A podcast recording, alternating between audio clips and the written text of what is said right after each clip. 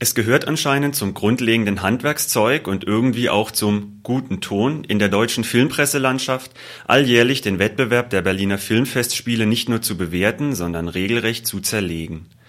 In diesem Jahr sah sich die Berlinale ganz besonders heftiger Kritik ausgesetzt. Das Festival war noch nicht mal eröffnet, als Tobias Kniebe von der Süddeutschen Zeitung unter dem Titel Das Drama der ersten Nacht zu einem Verriss der bevorstehenden Wettbewerbsbeiträge ansetzte.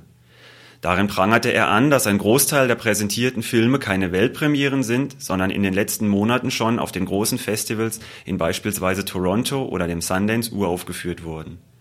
Katastrophal bestellt sei es demnach um die Berlinale, die sich mit Zweitauswertungen begnügen müsse als Konsequenz schlug Kniebe unverhohlen vor, forderte gar, Festivaldirektor Dieter Koslik, der gleichsam dem Auswahlkomitee für die Wettbewerbsfilme vorsteht, einen fach- und sachkundigen Filmkenner an die Seite zu stellen oder ihm schnellstmöglich den Rücktritt nahezulegen und so ging es dann weiter. Nachdem die ersten Wettbewerbsfilme den Pressevertretern zur Bewertung freigegeben worden waren, konnte man den Feuilletons und Themenseiten der Presse entnehmen, der Wettbewerb sei nicht nur langweilig, sondern aufgrund seiner Filmauswahl auch uninspirierend, ohne Kontur und schon gar kein Impulsgeber für das aktuelle Kino. Den Höhepunkt erreichte die Diskussion dann, als Thomas Aslans neuer Film Gold ins Wettbewerbsrennen einstieg. Von allen Seiten als einziger deutscher Beitrag mit Hochspannung erwartet, blieb der Film eher farblos und ein Stück weit hinter den Erwartungen zurück. Und dann war was los. Quer durch die Gazetten blieb kein gutes Haar an Aslans Gold und dessen Hauptdarstellerin Nina Hoss. In einem lesenswerten, kurzweiligen Pamphlet platzte dem deutschen Nachwuchsfilmemacher Dietrich Brüggemann der Kragen. Unter dem Titel Fahr zur Hölle, Berliner Schule publizierte er einen bitterbösen Blog-Eintrag, eine emotionale Generalabrechnung mit dem aktuellen deutschen intellektuellen Kino. Beispiele gefällig? Willkommen in der Welt des künstlerisch hochwertigen Kinos. Willkommen in einer Welt aus quälender Langeweile und bohrender Pein. Zitat Ende.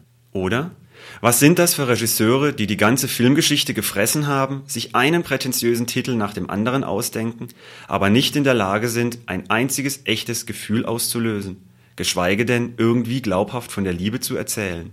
Zitat Ende.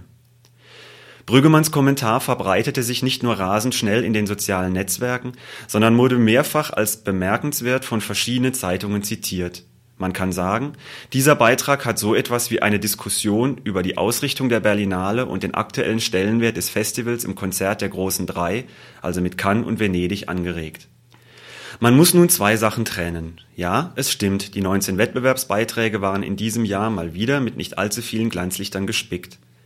Und natürlich ist es problematisch, wenn sich ein Festival wie die Berlinale mit Weltruhm schmücken möchte und dabei den eigenen Ansprüchen hinterherhinkt. Wenn im Wettbewerb, dem Aushängeschild eines jeden Festivals, Filme angeboten werden, die nach Toreschluss Postwenden wieder in der Versenkung verschwinden.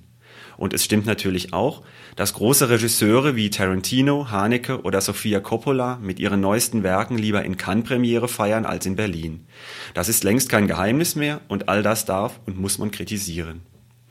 Auf der anderen Seite wird bei derartig schlecht gelauntem Gezeter aber auch gerne übersehen, dass diejenigen Filme, die sich am Ende aus der Wettbewerbsmasse abheben, begeistern, berühren und überzeugen.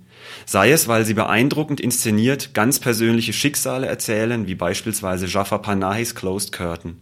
Sei es, weil sie mit innovativen und intelligenten Drehbüchern eine ganze Gesellschaftsschicht bis ins Detail porträtieren, wie der Goldene Bärengewinner aus Rumänien A Child's Pose. Oder sei es, weil sie uns lebensbejahende Geschichten mit beeindruckenden Schauspielern präsentieren, wie beispielsweise Paulina Garcia in dem chilenischen Film Gloria.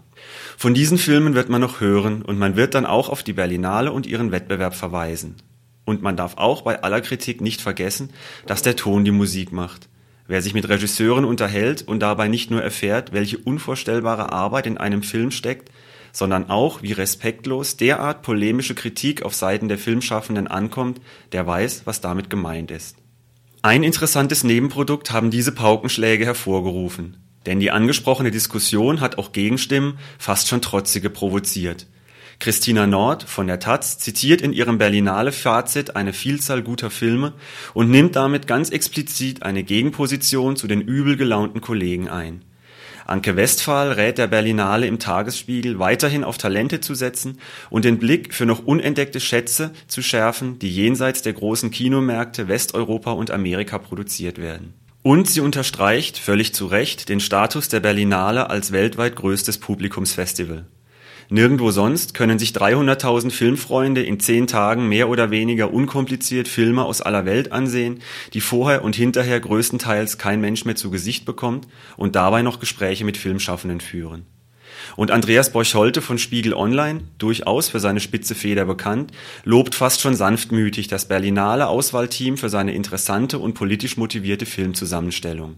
So kann es also auch gehen. Egal wie man sich letzten Endes positioniert, es scheint, als habe sich dieses Jahr etwas in Gang gesetzt. Die heftigen Diskussionen und Glaubenskriege werden auch an den Festivalmachern nicht vorübergegangen sein.